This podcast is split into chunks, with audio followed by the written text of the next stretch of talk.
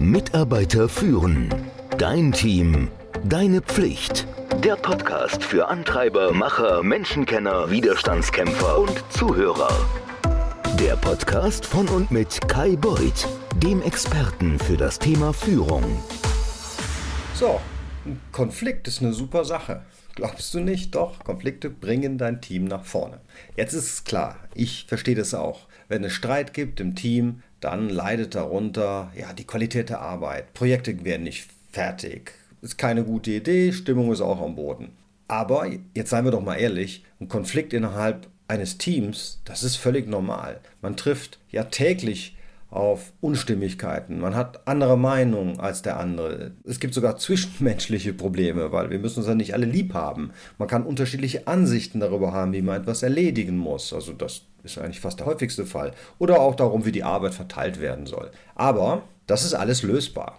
Man muss es aber ansprechen und man muss es lösen als Führungskraft, um die alte, gute Gruppendynamik wiederherzustellen.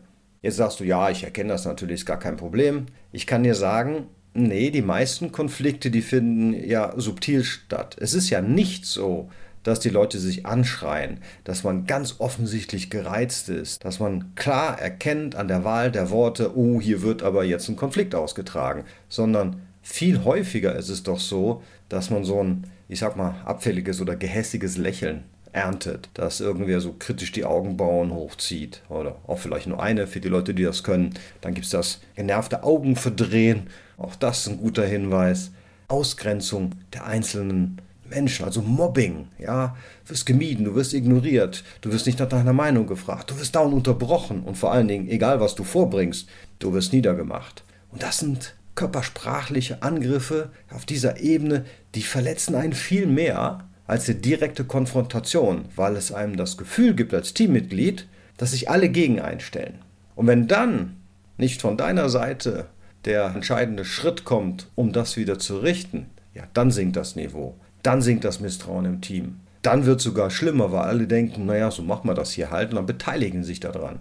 Du musst also auch Raum geben für konstruktive Kritik zu äußern. Da gibt es ja genug Feedback-Übungen, über die wir bereits schon gesprochen haben die du aber natürlich auch bei mir im Leadership-Programm lernen kannst. Und wenn das nicht passiert, dann musst du irgendwann tatsächlich eingreifen. Das Erste, was man machen muss, ist, wenn es ein verbaler, wie es so schön heißt, Schlagabtausch ist, dann musst du einschreiten. Erstmal alle daran erinnern, dass ihr im Team ja gemeinsame Werte habt. Ja, und dass man nur zusammen ein High-Performing-Team sein kann, nicht einzeln. Elf Top-Fußballspieler sind keine Weltmeister. Übrigens ist es auch so, dass unterschiedliche Meinungen völlig normal sind. Aber die muss man natürlich ja, respektvoll vorbringen und lösen. Nun kann man als Streitschlichter agieren. Die Punkte der beiden Streitparteien, die sollte man ja mal mit Ruhe und Sorgfalt wiederholen. Und hier ist natürlich auch Empathie wirklich gefragt. Man sollte sich zusammensetzen und dann aktiv an einer Lösungsfindung arbeiten. Mit ja, ständigem Anklagen und Schuldzuweisungen, ja, das macht keinen Sinn.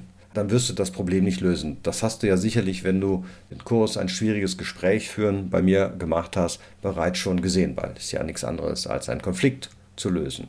So, wenn der Konflikt aber jetzt nicht so sichtbar ist, so wie ich das vorhin erklärt habe, dann darfst du ihn aber auch nicht ignorieren. Also darfst nicht hoffen, das geht schon vorüber, diese einmal hochgezogene Augenbraue, das ist nicht so schlimm, sondern du musst dann als Führungskraft diese, ja, wie soll ich sagen, unausgesprochene Spannung, die musst du ansprechen. Denn das sind die wirklich schwierigen Probleme. Also der offene Streit, der ist gar nicht so schwer. Das sind die Probleme, die gehen wirklich tief und die finden sich ja meistens unterhalb der fachlichen Ebene ab. Wie kann man vorgehen? Naja, in einem Vier-Augen-Gespräch kann man sich mit den Beteiligten erstmal separat ja, unterhalten, um zu gucken, wo ist denn hier das Problem. Meiner Erfahrung nach gibt es meistens einen Emotionsausbruch, aber trotzdem muss man weiter an der guten Zusammenarbeit arbeiten. Das sollte dich also nicht abschrecken. Es ist aber nicht immer ein Vergnügen, wie du dir vorstellen kannst. Aber du kriegst ja nicht das Geld für Segeln in der Karibik, sondern für das Segeln um Kap Horn. Du musst dafür sorgen, dass die Missverständnisse ja, geklärt und in Zukunft verhindert werden. Und ja, der sachliche Konflikt, sofern es das überhaupt gibt, weil Konflikte sind meistens emotional oder auf emotionaler Ebene, müssen jederzeit von jedem als eine ja positive Möglichkeit der Weiterentwicklung gesehen werden. Das heißt, du musst deinen Teammitgliedern eine Türe öffnen, dass sie auch wissen, dass es einen Ausweg gibt und dass es auch nicht schlimm ist, dass man sich mal, wie soll ich sagen, daneben benommen hat, dass man daraus lernen kann. Ich spreche im Übrigen auch aus eigener Erfahrung. Folgende Tipps, wenn es um die Lösung eines Teamkonfliktes geht. Und zwar, sprich es an. Sofort. Unbedingt eine unsachliche Diskussion vermeiden. Also die dürfen sich nicht weiter beleidigen. Das musst du schon unterbinden. Dann musst du sie wirklich trennen und dann solltet ihr nicht unter sechs Augen oder mehr Augen, sondern unter vier Augen erstmal sprechen. Alles, was den anderen verletzt oder andere Teammitglieder, das musst du auch unterbinden. Du löst das auf jeden Fall, indem du diese Vorfälle nicht ignorierst, sondern du musst sie anpacken. Und du führst das Gespräch bei einem Konflikt. Du, du als Führungskraft. Das darfst du nicht den beiden Teammitgliedern selber überlassen. Die sind ja gefangen in so einer, ja, in so einer Schleife. Wie gesagt, ein schwieriges Gespräch, dann weißt du, ne? jeder spricht mit sich selbst und im Übrigen hört er dem anderen nicht zu, sondern wartet nur darauf, dass er dann Luft holt, sodass man dann einschreiten kann. Das haben wir alle selber auch schon erlebt. Jetzt bist du aber natürlich wahrscheinlich nicht Teil des Konflikts, also musst du ihn moderieren. Auf jeden Fall darfst du keine weitere Konfrontation ja in diesem Schlichtungsgespräch zulassen. Aber du musst jedem Beteiligten die Möglichkeit geben, seinen Standpunkt zu erläutern. Und zwar so unemotional wie möglich. Aber du musst hier natürlich schon darauf berücksichtigen, dass es schon wahrscheinlich Menschen gibt, die verletzt sind. Das muss auch angesprochen werden.